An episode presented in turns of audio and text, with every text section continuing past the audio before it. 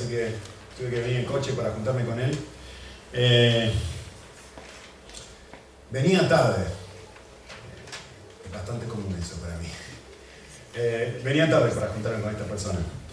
Así que, pues nada, venía bastante rápido en, la ruta, manejando por, por A7, bajé, por aquí, no, no muy lejos por aquí. Eh, miré la hora y digo, muy tarde, como decimos en Argentina, súper tarde. Y cuando estaba a punto de tomar un, meterme en una rotonda bastante grande, eh, había un auto parado ahí, me olvidé más un Peugeot, parado ahí, y, vieron esas personas que, que, dicen, no sé, se sientan, se tientan a tomar un cafecito ahí en la rotonda. Y no avanzaba, y no avanzaba, y se avanzaba. yo miraba, miraba el reloj y digo, ay, llega tardísimo, tardísimo, tardísimo. Y estaba puesto de una manera, esta persona que, que, dejaba suficiente espacio como para que yo lo pasara por la derecha, si realmente tenía muchas ganas, ¿no? Y, estaba con el coche y lo paso, no lo paso. Yo venía mirándolo y digo, pero ¿por qué no pasé? Yo muy despacito venía por atrás, no había terminado todavía de, frenar del todo. Y digo, ¿qué hago? ¿Lo paso, lo paso, lo paso? Lo paso, y lo pasé por la derecha, ¿no? Eh, yo ni, ni miré por las dudas, pasé medio rápido así, bastante desubicado lo mío. Nada, doble. Y esta persona justo después que yo pasé se animó a pasar. Entonces estoy, conduciendo en, el coche y en un momento miro el espejo retrovisor y miro bien el coche, este Peugeot plateado, y me doy cuenta que la persona que está dentro del coche es el pastor con el que tenía que juntarme. Y, y yo, ay no, qué vergüenza. Nada, estoy, estoy conduciendo así y, empiezo a ir más despacito. y empiezo a mirar y a mirar y a mirar. Y vieron cuando uno no está completamente seguro si eso no es la persona que estaba. Digo, a ver, tengo que estar seguro si eso no es porque. Y, y nada, en ese momento que estaba haciendo eso, me empecé a sentir mal. Me empecé a sentir culpable.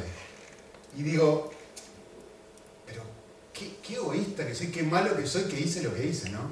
Que lo pasé por la derecha, que no me importó, que fui súper rudo, que cualquier persona me hubiera mirado, me hubiera tocado bocina, lo que sea, me hubiera pitado, y hubiera dicho, qué desubicado esta persona lo que hizo. Pero yo empecé a sentirme mal después que me di cuenta que podía ser el pastor con el que yo me iba a juntar. Eh, antes de eso yo estaba conduciendo y decía, bueno, lo que pasa es que lo pasé porque estaba apurado, el Señor va a entender que estaba apurado y que en realidad ese es un buen motivo para pasar lo que yo, por supuesto, me estaba tratando de autoconvencer de que no había hecho algo suficientemente tan malo. Eh, bueno, pero estaba ocupado antes. Bueno, ¿qué estaba ocupado antes? Estaba ocupado en mis cosas y seguí tanto tiempo en mis cosas que obviamente pues me hizo llegar a estar otro lado. Estamos hablando de, de cambios profundos. ¿Y de qué son realmente producir cambios profundos? Yo les he mostrado hace un tiempo atrás la figura de un iceberg, ¿sí? o de un iceberg, como dicen ustedes. Suena medio rara esa palabra. Eh, y la idea de un iceberg es que por fuera, en el exterior, muestra algo y en el interior no muestra algo o no se puede ver algo, pero que no se pueda ver no quiere decir que no está ahí. ¿sí? Y nosotros dijimos que lo más importante no es, no es fijarse qué es lo que uno hace, sino por qué uno hace lo que hace. Eh, Piensen un minutito esto. ¿Qué fue lo que pasó en el exterior, en esta experiencia, en donde yo hice algo malo y me di cuenta que había hecho algo malo? Externamente sentí culpa. ¿Sí? Ese es el sentimiento que uno, o mejor dicho, que cualquier persona hubiera experimentado, que yo sentí en ese momento, después de lo que hice. Y era correcto que sintiera eso. Sin embargo, si yo me quedo en esa superficialidad, y no me pregunto por qué sentí culpa, pues no voy a cambiar. Em, la Biblia dice muchísimas veces, y fundamentalmente este pasaje de Jeremías es precioso, me dice una cosa, me dice, maldito el hombre que confía en el hombre, Jeremías 17, y hace de la, de la carne su fortaleza y del Señor aparta su corazón. ¿Qué es lo que este pasaje está diciendo? Este pasaje está diciendo pobre de Nico cuando confía en Nico. Maldito el hombre en el hombre confía, es decir, pobre de Juan cuando piensa que Juan está bien o cuando piensa que Juan está en lo correcto. ¿Sí? Más adelante va a decir, más, y esta es la frase fantástica, más engañoso que todo es mi propio corazón. O sea, no hay nada que pueda engañarme más que yo mismo. No hay nadie que pueda engañarse más a sí mismo que mi propia persona. Entender esto es tremendamente profundo y tremendamente importante. Yo estoy conduciendo el coche y mi tendencia natural es autoengañarme y decir, no está tan mal lo que acabo de hacer, porque tengo una buena razón para hacerlo, que es juntarme con este pastor y ayudarlo de alguna manera. Entonces lo que yo hice no está tan mal. Y, me voy auto... Tengo un diálogo interno conmigo mismo de autojustificarme y no me doy cuenta que realmente me estoy autoengañando. Estoy en el coche y, y digo, me siento, esto es muy, muy importante, esto es lo que yo quiero que ustedes se lleven a casa. Sentí culpa, me sentí mal por lo que hice. Y yo quiero desafiarlos a pensar algo. Ese sentimiento de culpa, ¿era de Dios o no era de Dios? No responden, piénsenlo.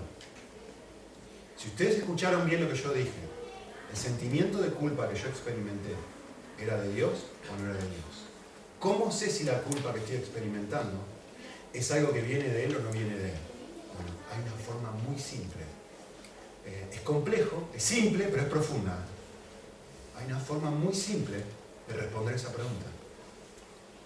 Y es haciendo otra pregunta. Y recordando el iceberg. ¿Por qué yo siento lo que siento en este momento? El texto me dice, el corazón no tiene remedio. ¿Quién lo va a comprender? Necesito que el Señor escudriñe mi corazón y me ayude a entender mis propios pensamientos, lo que yo tengo que hacer en ese momento, en donde me siento culpable, es esto. Es pedirle ayuda a la guía del Espíritu Santo y decirle, Señor, ¿por qué me siento así? Ayúdame a escudriñar y a entender lo mentiroso de mi propio corazón. ¿Saben qué es lo que descubro? Les voy a decir qué fue lo que descubrí. El sentimiento de culpa que yo sentía no era algo de Dios. ¿Saben por qué? Pues es muy simple. Me sentía mal Ustedes se rieron cuando yo dije eso. Me sentía mal, no porque yo había sido egoísta, no porque yo no había pensado en la persona que estaba en el coche al lado mío, no porque yo había quebrado, quebrantado las leyes del gobierno español que me dicen que no puedo pasar a esa persona por la derecha, no me sentía mal por cómo lo había deshonrado al Señor, no. La única razón por la que yo me sentía mal era porque esta persona iba a tomar un café conmigo y si se daba cuenta que era yo la persona que había hecho eso, iba a pasar una enorme vergüenza. Me sentía mal por mí mismo. ¿Por qué me sentía así? Eh, lo más importante de todo, para realmente hacer un cambio profundo, es, es pedirle al Espíritu de Dios que me dé discernimiento de mi por qué, no de mis acciones. Fíjense esto, esto es clave entender la vida cristiana. Si yo, después de esa experiencia, que fue lo que hice, estoy conduciendo y le pido al Señor, Señor, me siento culpable, me siento mal, perdóname por lo que hice. Yo no estoy experimentando arrepentimiento real. El Señor va a ser así. No porque no quiera perdonarme, sino porque no le estoy pidiendo perdón real. No he llegado a darme cuenta de lo que hice. Yo le estoy diciendo al Señor, Señor, me siento mal, tengo vergüenza, no quiero sentir lo que voy a sentir ahora. Por favor, ayúdame a no sentir esto. Muy diferente es si yo me doy cuenta de que realmente hubo un nivel de egoísmo muy profundo en mi corazón, que no me importó el, hombre de al lado, y lo único que me importó fue mi reputación y ver cómo yo quedaba delante de esta persona con la que me iba a juntar y darme cuenta de decir, para un segundito, Señor, yo no me preocupé por esta persona del el pro shop, yo no me preocupé por el pastor, yo no me preocupé por ninguna otra cosa más que por mí mismo. Sí necesito perdón, pero necesito mucho más perdón del que pensaba. ¿Me entienden? Yo les puse ahí un cuadrito en, su, en sus papelitos para, para que podamos pensar y meditar un ratito en, dos palabras. En el concepto de qué es remordimiento, qué es sentir remordimiento y qué es experimentar arrepentimiento verdadero. ¿Sí? Son dos palabras, son hermanos, son hermanos mellizos, ¿sí? porque en lo exterior, en la parte de afuera del iceberg, se ven iguales. Porque cuando nosotros sentimos, hacemos algo malo, lo que sentimos afuera es culpa. ¿sí?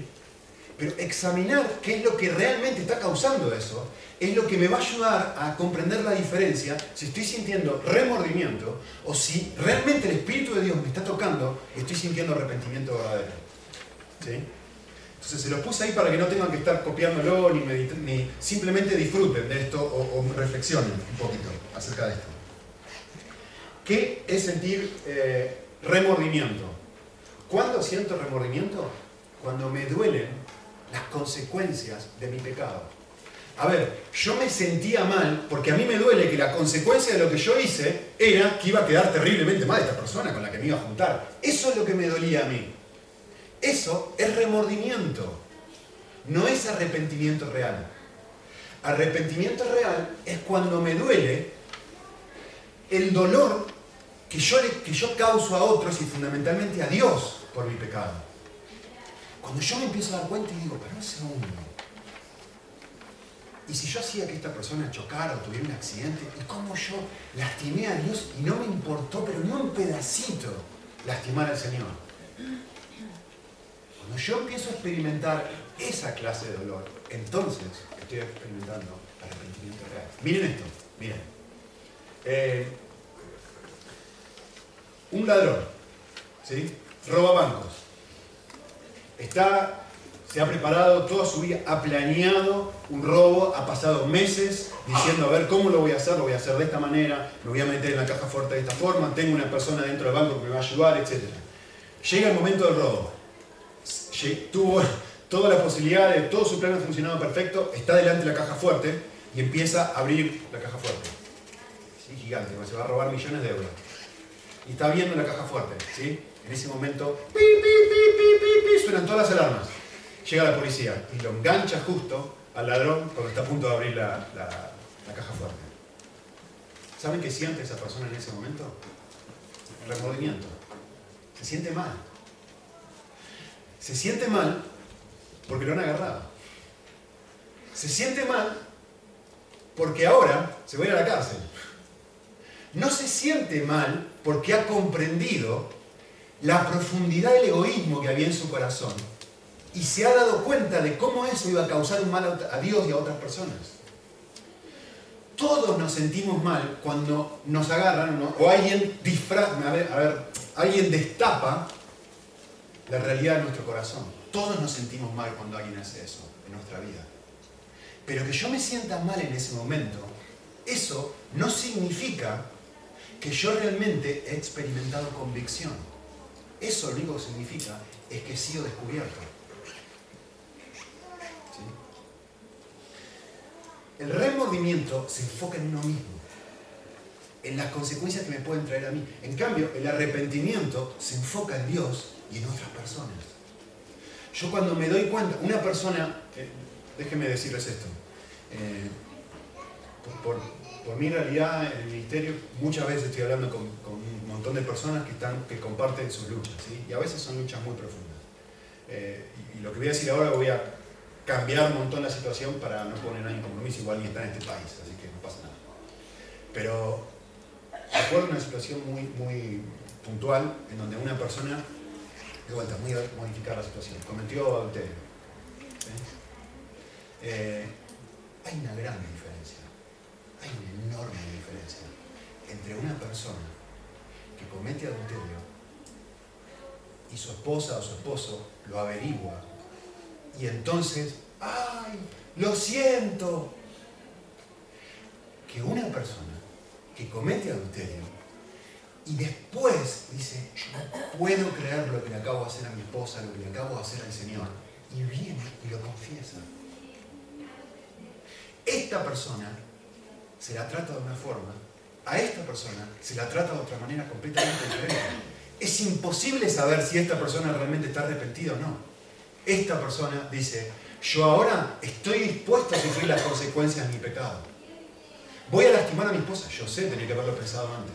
Voy a lastimar a mis hijos, estoy dispuesto a sufrir las consecuencias de mi pecado, porque me doy cuenta de lo mucho que he lastimado al Señor y lo mucho que he lastimado a las personas que tengo al lado y necesito eh, venir y decirlo, yo he hecho esto.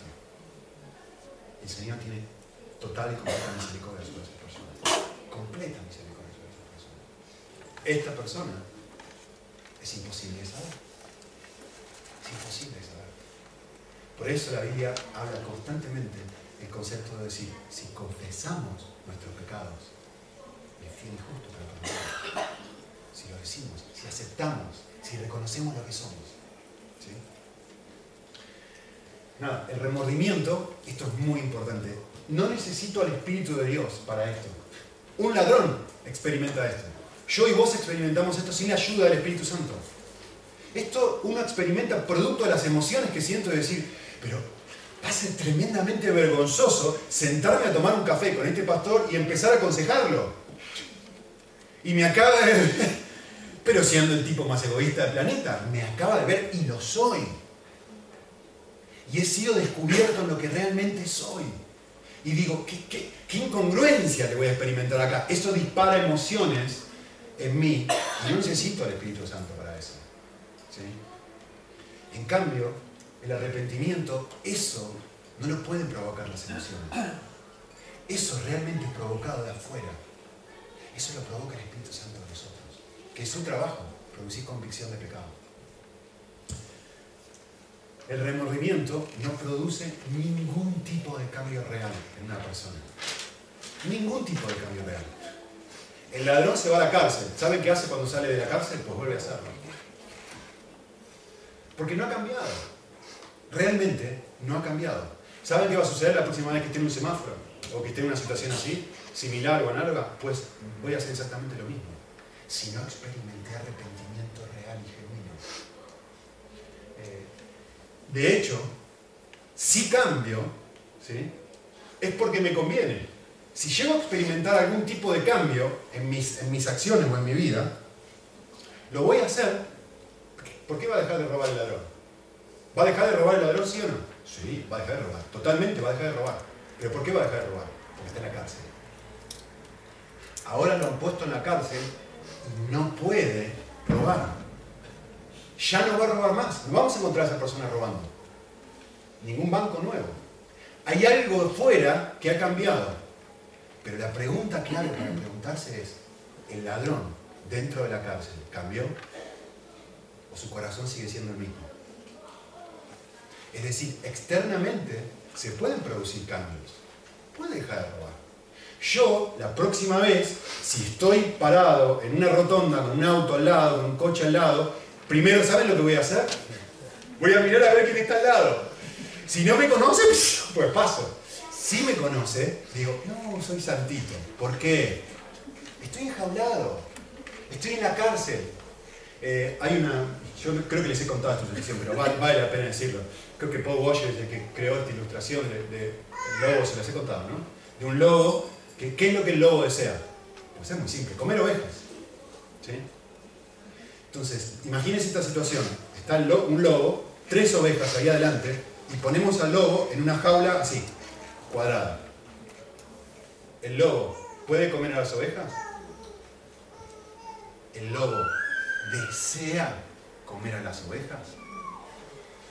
Si le abrís la puerta, lo primero que va a hacer es comerlas. Porque en lo profundo de él no ha cambiado. Hay circunstancias alrededor de él que le impiden hacer lo que realmente desea hacer, que es conforme a lo que está dentro de su corazón. A esta persona le pasa lo mismo, está enjaulada y ya no roba, no porque ha cambiado lo profundo de su ser y ha dejado de ser egoísta y vivir para sí mismo y pisotear los ahorros del resto de la gente y que no le molesta por un revólver en la cabeza a una persona. No, ha cambiado externamente, pero ha dejado intacto su corazón y lo más profundo. Hay remordimiento, no hay arrepentimiento genuino. ¿sí? Sus deseos, y esto es la cosa más importante, porque esto es lo que le importa al Señor. lo que deseo, como el lobo, el lobo sigue deseando las ovejas, lo que realmente deseo ha quedado intacto. Y eso es lo que está en lo profundo de mi corazón. Yo lo que deseo, miren, esto es, esto es entender esto para mí es súper clave. Si yo me arrepiento y le pido al, Señor perdón y le digo, Señor, perdóname por lo que acabo de hacer.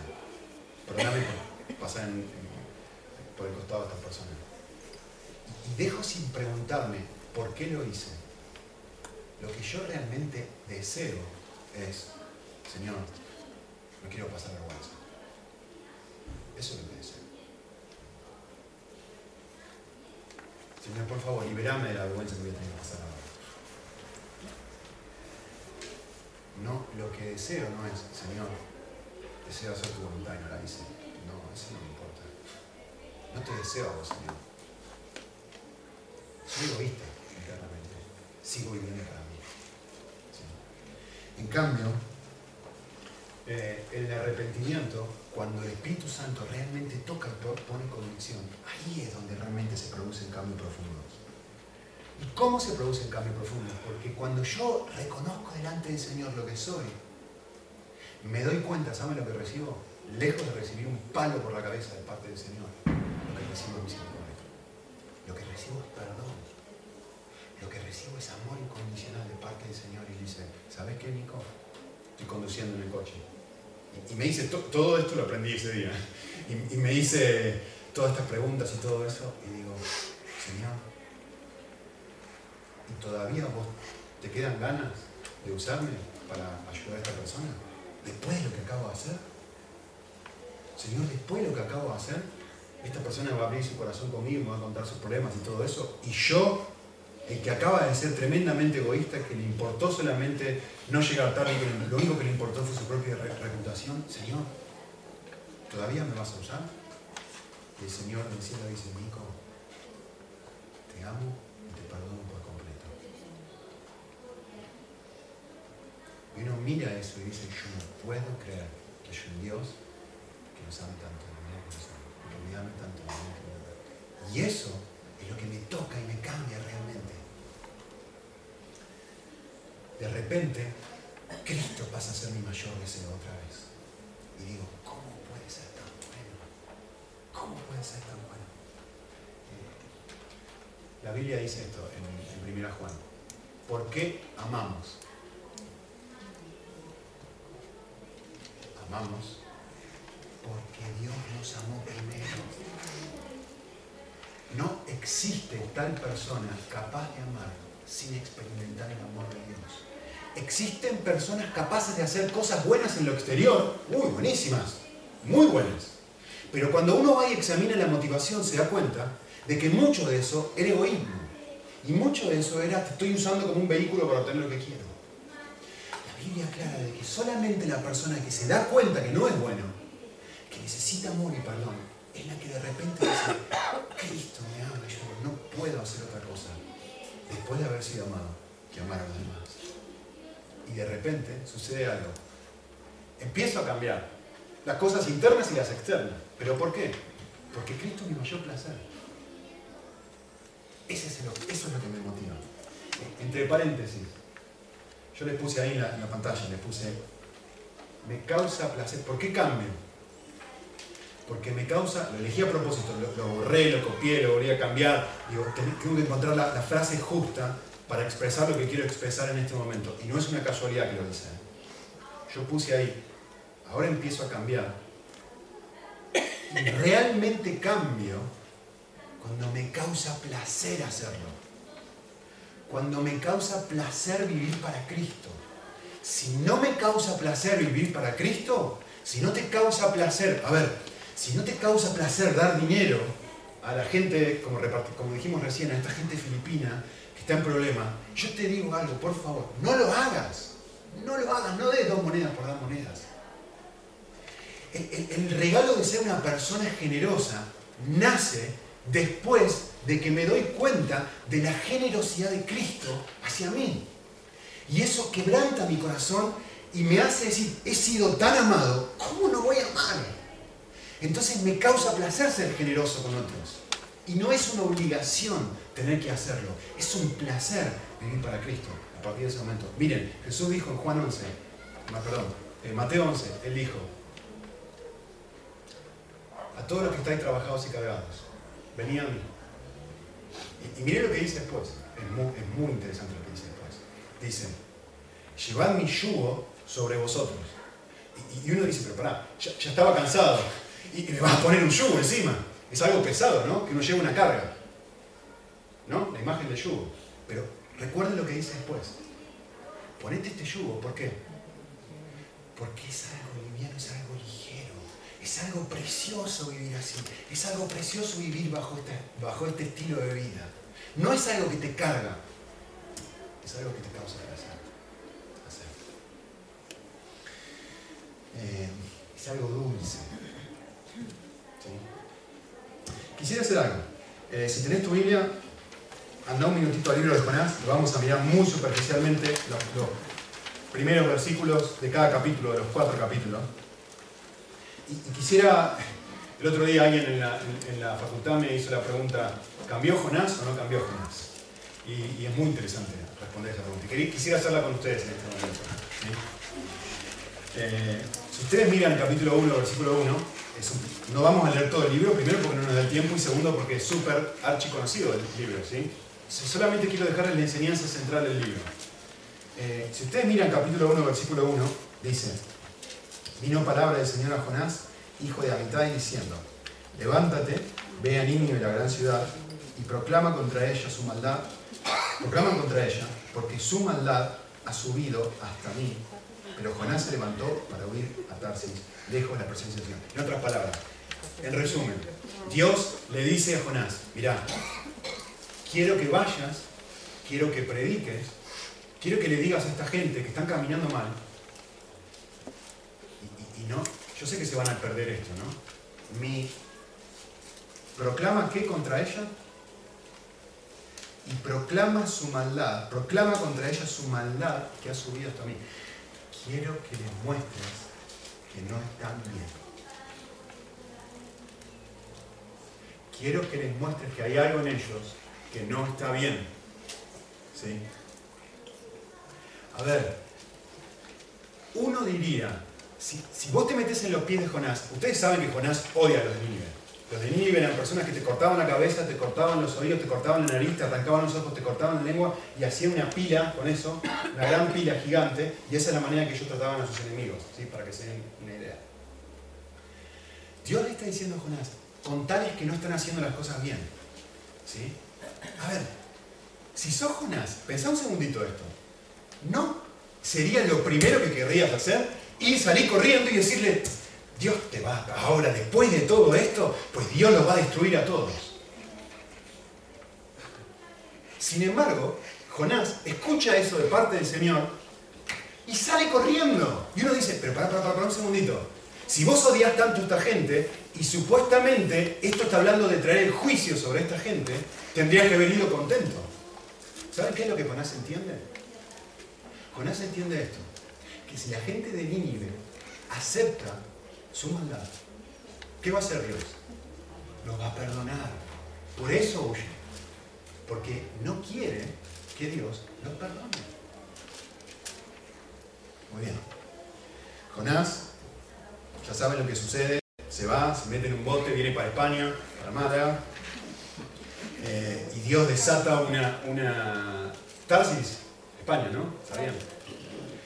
Eh, entonces, viene para España, desata una tormenta, Jonás lo tiran al agua y miren lo que sucede en el capítulo 2. Vayan al capítulo 2, versículo 1.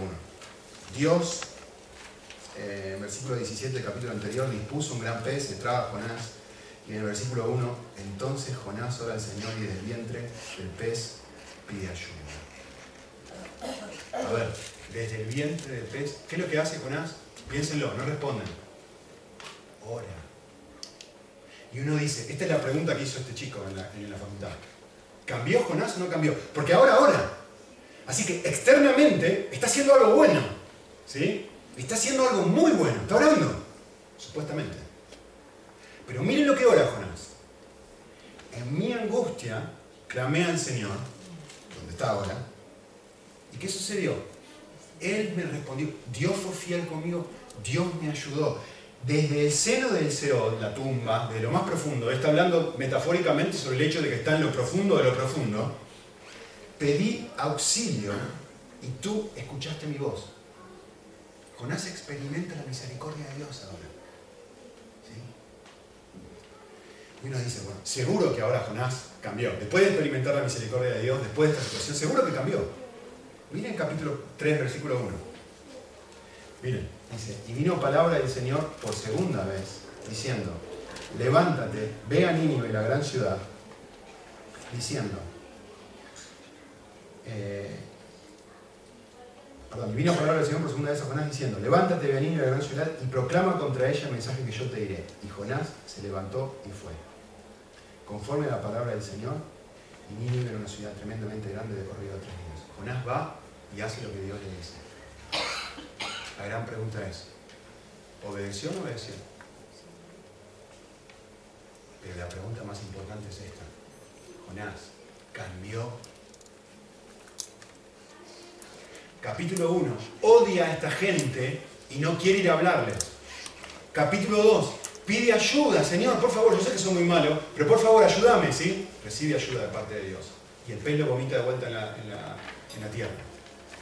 Capítulo 3, Dios le dice, anda, Jonás va. Pero miren el capítulo 4, versículo 1.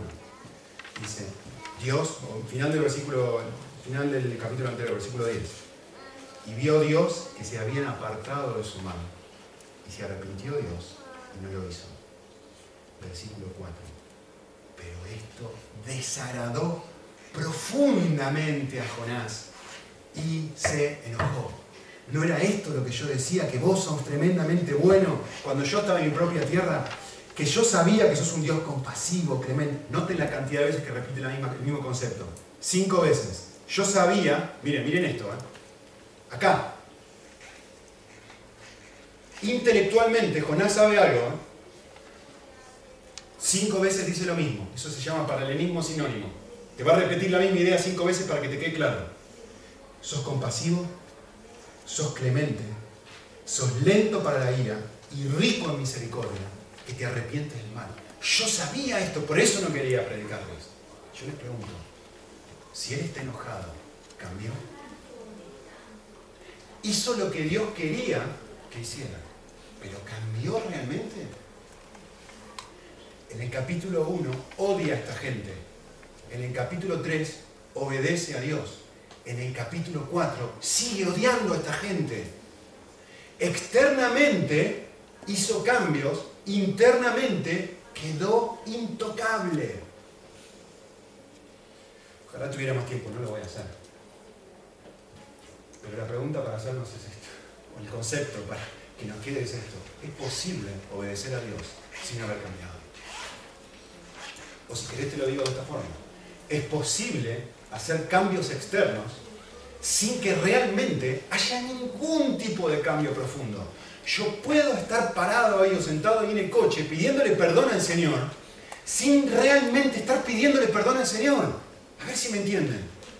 Si yo no me empiezo a preguntar el por qué hago lo que hago, yo puedo estar sentado aquí en la iglesia un domingo sin estar sentado en la iglesia, sin escuchar al Señor. Yo puedo estar dando dinero sin dar dinero. Yo puedo estar ayudando a los demás sin realmente estar ayudándolos. Puedo estar externamente haciendo un montón de cosas buenas y dejar el interior intacto. Y el Señor dice, a mí lo que haces externamente me importa, me importa muy poco. Es la razón por la cual haces lo que haces, lo que a mí realmente me preocupa, que es lo que, es la gran lección del libro de Jonás. Jonás, no entendiste nada, le dice el Señor al final. Vos tenés misericordia sobre esta plantita que se te murió, pero sos incapaz de tener misericordia sobre 120.000 personas. Jonás, tu corazón no cambió. No es como el mío. Vos sabés intelectualmente, miren esto, si no tenemos el peligro de esto. Jonás, vos sabés perfectamente intelectualmente quién soy yo y cómo es mi corazón. Soy un Dios perdonador, soy un Dios clemente, soy un... Pero Jonás, no te contagiaste de. Sabés mucha teología, Jonás. Sabés muchas cosas acerca de Dios. Pero tenés mi corazón. Esto es lo importante.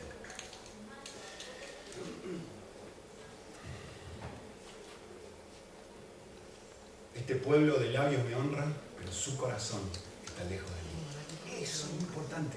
No lo da afuera, lo da adentro. Quisiera hablar acerca de cuál es la esencia de, un cambio profundo. Yo se lo puse ahí en su hojita. El otro día, esta misma semana, estaba hablando con Ani y tengo mi oficina arriba en la casa y, bajé corriendo con una sonrisa oreja a oreja y, le dije a mi esposa, eh, estaba re contenta, ¿qué te pasa? El Señor me habló. sí, sí, sí, me re habló. Estuvo buenísimo. Y se dice, me doy cuenta que te habló. ¿Qué te dijo? Y le dije, ¿sabes qué me dijo? Soy malo. Y me miró con cara de, no te entiendo. Y me dice, no, Ari, no entendés. Lo que el Señor me dijo esta mañana fue, soy malo. Y ella me dice, ¿pero por qué estás tan contento? Y digo, eso es tremendamente liberador Volver a, a, succionar esta verdad, volver a empaparme en esta verdad, es precioso. Los cambios profundos van a venir solamente, solamente cuando yo descubra dos cosas. Se los puse en la, la forma más simple posible, pero es súper, tremendamente profundo lo que voy a decir ahora, ¿sí? Hay dos cosas, dos verdades que si yo experimento son preciosas. Una, yo soy malo. Soy una persona mala. Segunda verdad, Cristo es bueno. Estas son las dos cosas más preciosas del planeta. A ver, cuando estoy en el, conduciendo en el coche y experimentando esta realidad donde el Espíritu Santo pone convicción y me muestra realmente lo que soy. Mi tentación es empezar a poner excusas, decir, no, realmente estaba apurado, no, realmente no podía, bueno, pero no me quedaba otra. Estoy constantemente intentando probar algo que no soy, no soy malo. Todos estamos constantemente poniéndonos una máscara diciéndole al mundo, mirá qué bueno que soy. Especialmente los domingos hacemos eso. Y eso nos hace lobos enjaulados eso nos hace personas externamente buenas, internamente tremendamente podridas. Mientras yo vivo bajo ese autoengaño, engañoso es el corazón, mientras yo vivo en ese patrón de vida donde estoy intentando engañar a otros y a mí mismo, no va a haber ningún tipo de cambio profundo en mi vida. Voy a seguir viniendo acá, dándole un beso a cada uno de los hermanos y no tocar nada de lo profundo de mi ser. Cuando por primera vez yo digo, para un segundito, soy un hipócrita. Vengo todos los domingos a la iglesia, internamente estoy criticando a todos.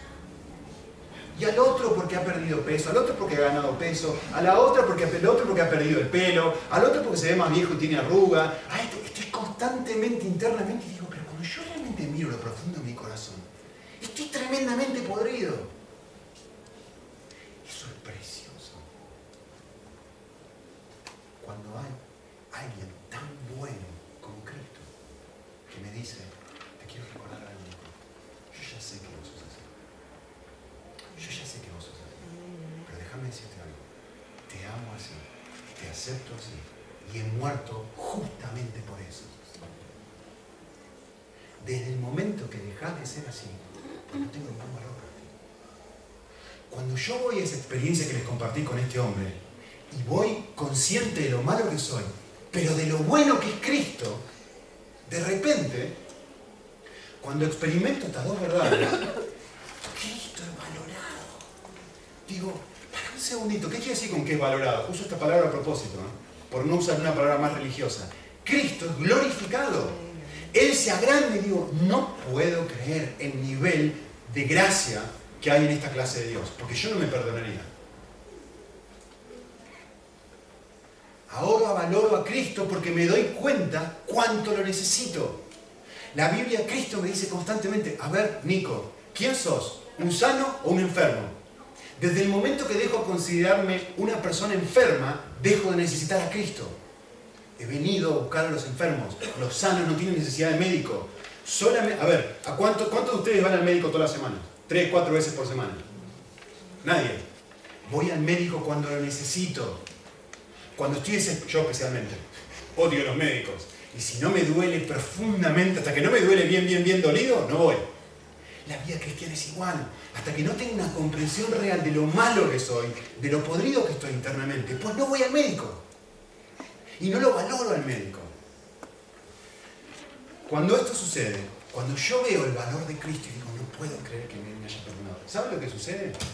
El resultado de eso es, digo, no, a ver, para un segundo. Ok, muchas veces la gente piensa ser malo o reconocer que soy malo es tener baja autoestima y, y darme cuenta que no tengo ningún valor. Es exactamente al revés. Cuando yo reconozco que soy malo y veo el nivel de amor que hay en Cristo para amarme siendo quien soy, de repente digo, soy tremendamente valorado, valioso para Cristo, para el Señor. Y ahí fundo lo profundo de mi identidad cristiana, en el valor que tengo en Cristo, no en que tengo que probarle al mundo que no soy malo o de que soy una buena persona. Ya no tengo que probarle nada a nadie, porque lo soy, lo acepto, pero Cristo me ama.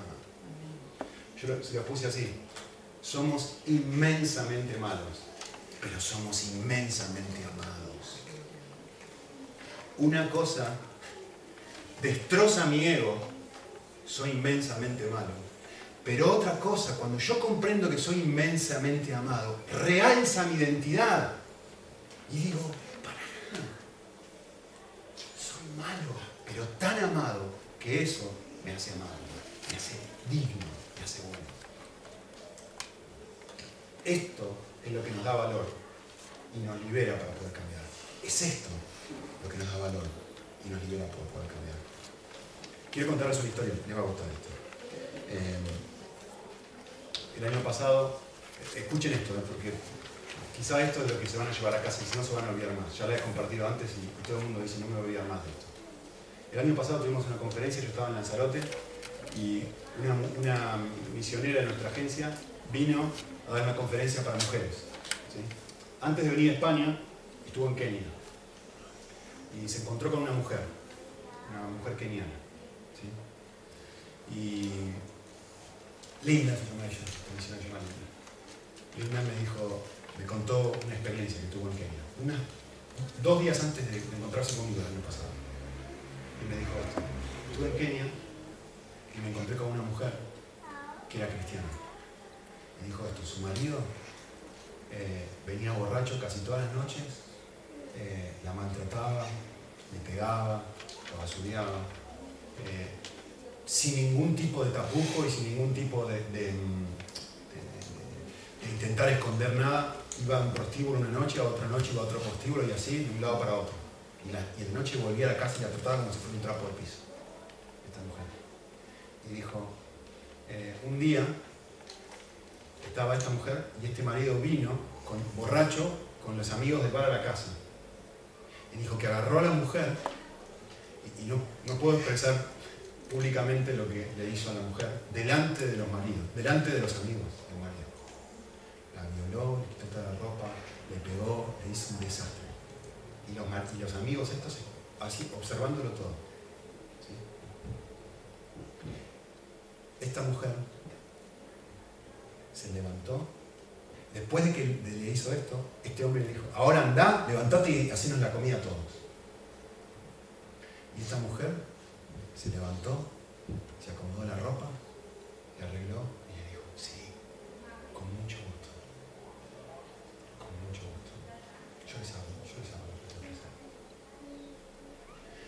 Y dijo que después de esa experiencia, el marido se quebrantó por completo y le dijo, pero yo entiendo, después de todo lo que te acabo de hacer, después de haberte golpeado, después de haberte golpeado, lastimado, haberte hecho esto, ¿por qué me seguís amando de esta forma? Y la mujer dijo esto. Dijo, si, si, si a mí me lleva que vos me golpees, me maltrates y me violes y me hagas todo esto, si a mí me lleva todo esto para que vos pueda ver el amor que Cristo te tiene, vale la pena. Y a partir de ese momento, María se convirtió, cambió. Déjame decirte algo. Jesús es la mujer. Vos y yo somos el marido.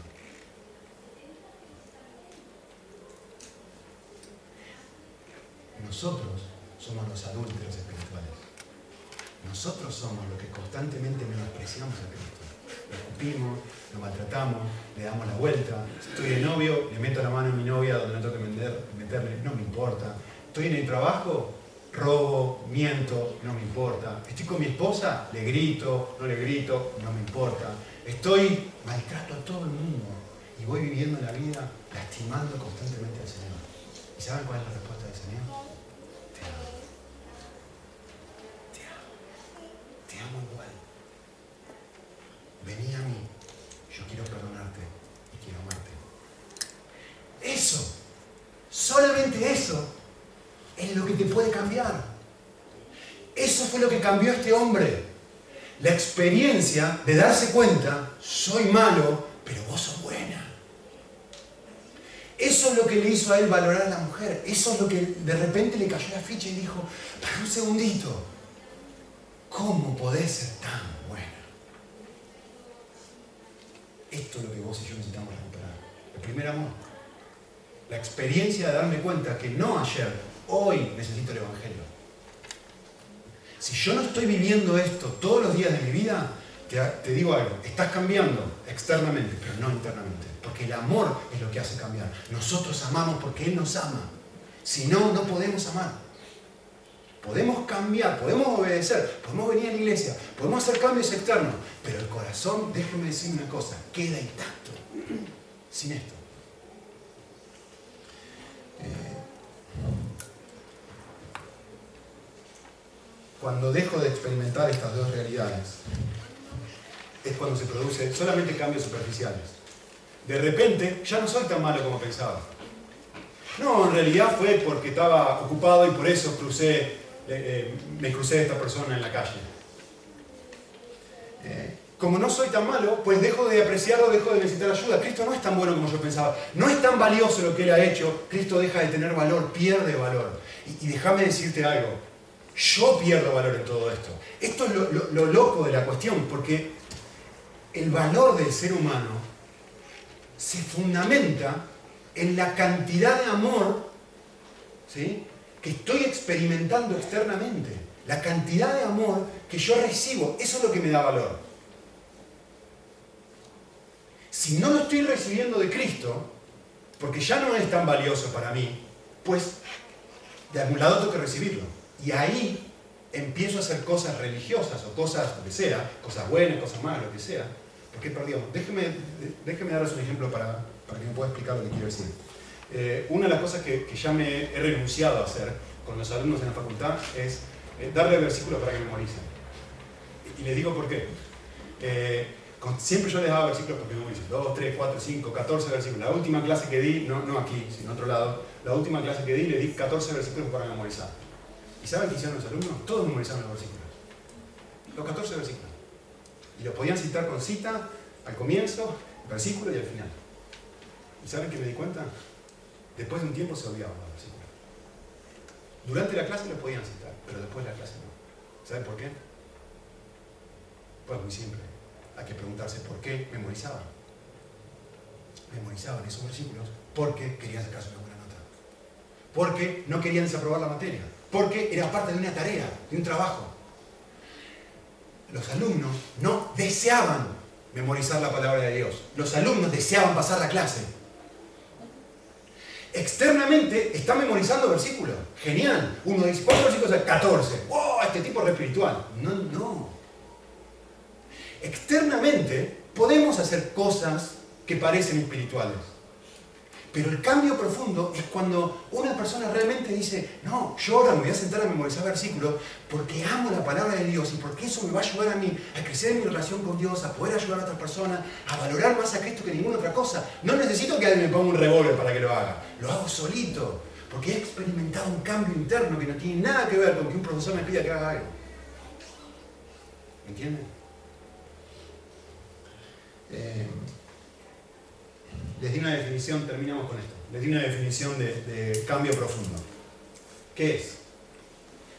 Eh, está media de vuelta, está media rebuscada y cada, frase ahí ha sido muy pensada y, es para que la medites, no lo vamos a hacer ahora. Pero, sí es para que lo pienses bastante. que lo vayas a pensar en casa. ¿Qué es un cambio profundo? Cuando lo más profundo de mi corazón ya no. Entonces, la gran pregunta que yo tengo que hacerme no es si estoy cambiando acciones, es, ¿estoy viviendo para mí, sí o no? Eso es un cambio profundo. Pero es muy importante preguntarme, ¿por qué ya no estoy viviendo para mí? Porque eso es imposible de hacer. Cuando en lo más profundo de mi corazón ya no vivo para mí, sino para aquel que me amó, ahí he cambiado. Cuando he experimentado, cuando he cambiado el reino, ya no vivo para el reino de Nico, ahora vivo para el reino de Dios. Yo no soy el rey de mi vida, ahora Cristo es mi rey. ¿Pero por qué? Porque estoy disfrutando de su amor, si no es imposible hacer eso. Es decir, cuando todas mis decisiones están fundamentadas en el gozo, en el gozo que experimento al sentirme amado por Él. Y eso es lo que me motiva a vivir para Él, el esposo de la mujer quería. El amor es lo que lo cambia. Eso es lo que lo motiva a dejar de ir a un prostíbulo. Eso es lo que lo motiva a dejar de maltratar a su esposa. Eso es lo que lo motiva a dejar de burlarse de ella. No es que se autoflagele y dice, ahora voy a cambiar. No, no podés cambiar. Nadie puede cambiar. Yo no puedo cambiar. Vos no podés. Cuando soy abofeteado por amor, y digo, me sacude por primera vez y digo, no puedo creer que esta mujer, no puedo creer que Cristo sea así. No puedo creer que... Nico, vos me estás diciendo que después que miro pornografía en internet Dios me ama. Sí, eso lo estoy diciendo. Y cuando eso me sacude, eso es lo que yo digo, ahora sí, ahora sí, no puedo creerlo. Y eso te cambia. ¿Qué es un cambio superficial?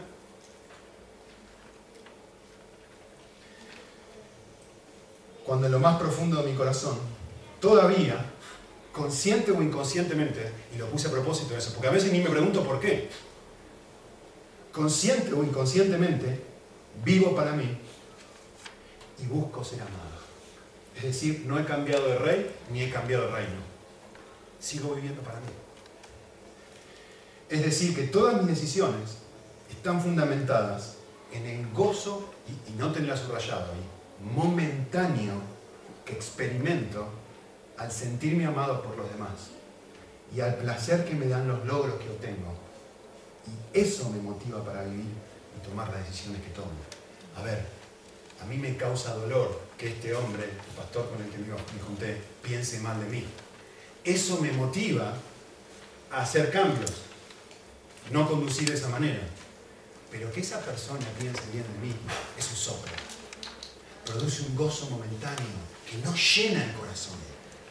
Produce cambios externos, pero no produce ningún tipo de satisfacción. Y esa es la gran diferencia. Por lo tanto, todo, absolutamente todo, vuelve al principio. Todo vuelve al punto uno. Todo vuelve a lo mismo.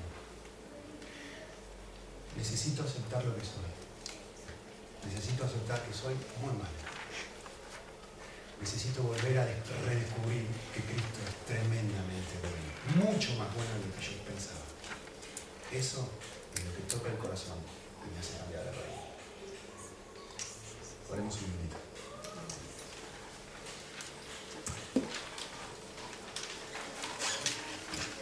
Señor, la gran oración de este momento es que no nos olvidemos de la mujer genial.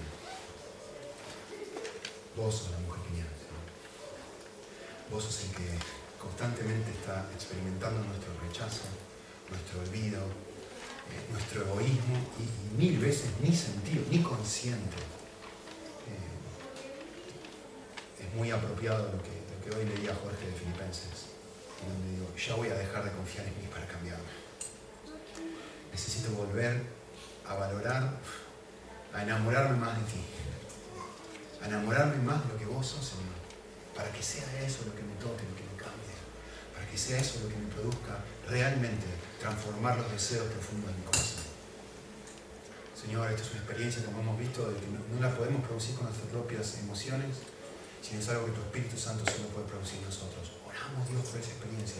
Oramos Dios por un avivamiento espiritual en nuestro propio corazón. Yo necesito un avivamiento, Señor. Yo necesito que volver a tener fuego por la cruz, volver a tener fuego por, por tu persona, por tu sacrificio, eh, por lo que vos constantemente haces por mí. Salir tu sol sobre mi vida, hacer llover sobre mi vida, cuando no lo merezco, pero ni lo más mínimo, Así que Dios, oramos para que de alguna u otra forma eh, podamos ir a casa y meditar en estas cosas y que mañana y en un ratito nada más, cuando vayamos a casa y nos frustremos con alguien, cuando la comida no esté lista o cuando una persona haga algo que no queremos, que, realmente podamos pensar en nosotros y decir, ¿por qué esto me molesta? Pues me molesta porque soy malo. ¿Qué es lo que necesito? Pues necesito un médico que me sane. Necesito un salvador que me perdone, que me redime que me cambie. Qué lindo es saber que existe. Qué lindo es saber que está constantemente dispuesto a darme y a hacerme aquello que jamás yo podría hacer. Señor, que esa experiencia como hoy compartía Jorge al principio, realmente sea eso lo que nos transforme y sea eso que lo que nos motive y ayudarnos a hacer una introspección sana por medio del Espíritu Santo para ver la realidad de lo que somos y a la vez para mirar arriba, mirar al cielo y decir y verte a ti con otra intensidad, que se magnifique la cruz en nuestros ojos, Señor. Te necesitamos. De parte de Cristo, Señor, y para su gloria.